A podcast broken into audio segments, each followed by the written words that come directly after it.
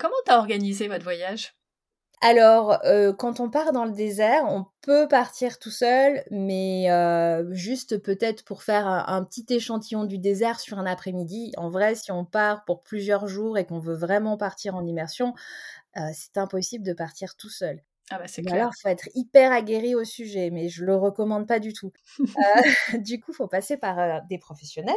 Et du coup, cette fois-ci, on est à nouveau parti avec Alibert Trekking tout simplement parce qu'on avait aussi adoré notre expérience au Cap Vert, donc c'est assez naturel que voilà qu'on a souhaité repartir avec eux.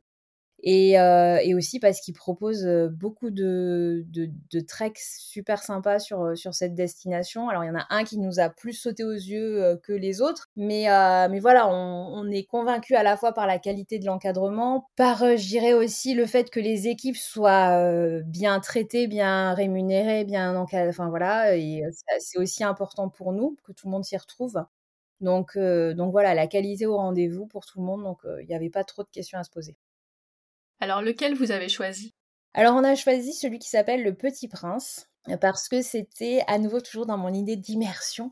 C'était celui qui proposait d'aller euh, le plus loin et le plus en immersion possible pour évidemment pour des familles. Mais euh, voilà, c'est à mon sens celui qui allait plus jusqu'au bout et qui proposait plus de marches pour le coup que plus intense que les autres. Est-ce que tu avais montré les différents itinéraires aux enfants ou t'as choisi toute seule? Non, j'ai choisi toute seule. Allez hop, celui où on marche le plus, c'est tellement sympa. Euh, du coup, vous êtes parti en groupe. Vous vous êtes retrouvé avec un groupe de combien de personnes? Alors, on était quatre euh, familles, donc euh, un peu plus nombreux qu'au Cap Vert. Mais quatre familles, ça reste quand même très petit. Enfin, ça reste une petite tribu. Hein, c'est très raisonnable. On est très loin. juste dans, pour l'imaginaire collectif, je suis la première à décrier, à pas aimer du tout ce côté euh, énorme troupeau de touristes qui descendent son bus à 60, euh, 70 personnes d'un seul coup. Euh, c'est pas du tout ça. Hein. On est, on, se déplace. Les rares déplacements véhiculés qu'on a fait, c'était dans des tout petits minibus. Donc on reste quand même sur un format tout petit, très familial, très tribu. Donc ça, ça fonctionne super bien. On était 15 participants avec du coup, que je, je me trompe pas dans les calculs, avec 7 voilà, sept enfants et du coup le reste d'adultes. Les enfants avaient de quel âge à quel âge? Alors, c'était Léo le plus jeune, je pense, à 9 ans, et le plus grand doit avoir 15 ans. Et c'était uniquement des garçons, sauf notre fille. Ah, c'est pas mal ça. Et elle a réagi comment quand elle a vu qu'il y avait des garçons? Ça lui a posé aucun problème. Je crois me souvenir que le foot, ça lui va bien, que... Euh, ça ne lui a posé aucun problème. Euh, non, non, il n'y a eu pas eu de souci. Elle a pu papoter quand même euh, bien comme il faut, donc il n'y avait pas de les tiens avaient quel âge d'ailleurs? Ils ont quel âge actuellement plutôt? Alors, je dis Léo avait 9 ans, mais en fait, il vient d'avoir 10 ans, donc techniquement 10 et bientôt 12.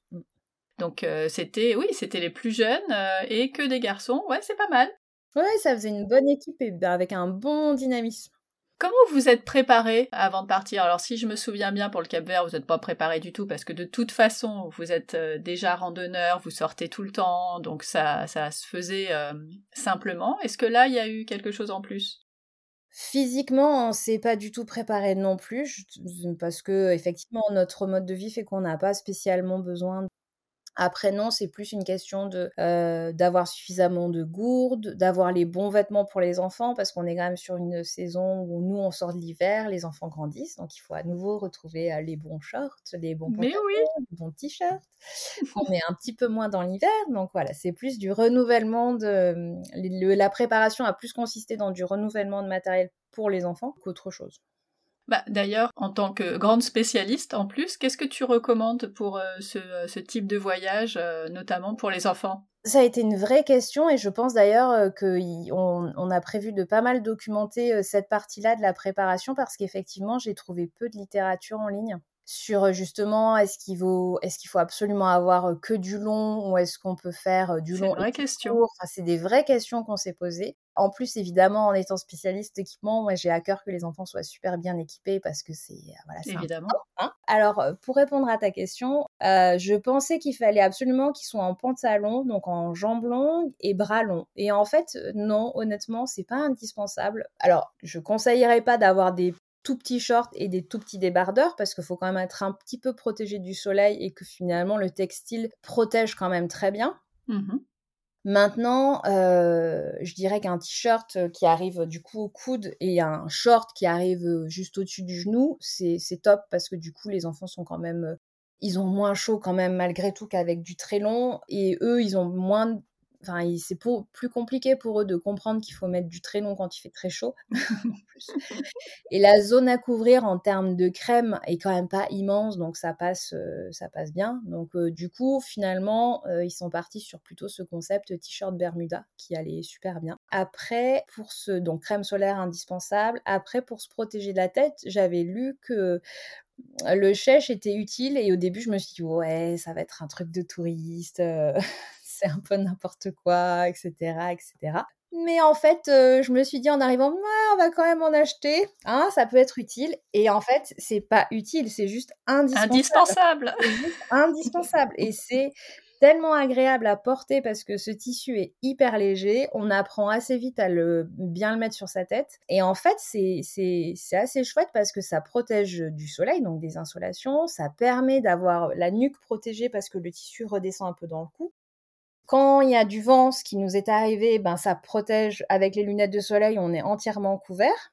Euh, donc moi j'ai trouvé ça euh, juste génial et c'est hyper léger donc ça gêne pas la tête finalement. C'est pas euh, c'est pas handicapant sur la tête. Donc du coup juste complètement indispensable. Mais bon on n'a pas besoin de le préparer à l'avance vu qu'il faut le trouver sur place oui, nous on avait fait un mix des deux. On en a acheté sur place et on avait pris quelques euh, foulards euh, mmh. un peu longs euh, en coton, tout ça, tout ça. Et effectivement, je parle de la Jordanie. Enfin, on l'a adopté dès le premier jour et on l'a pas quitté. C'était essentiel. Tout à fait. Vraiment.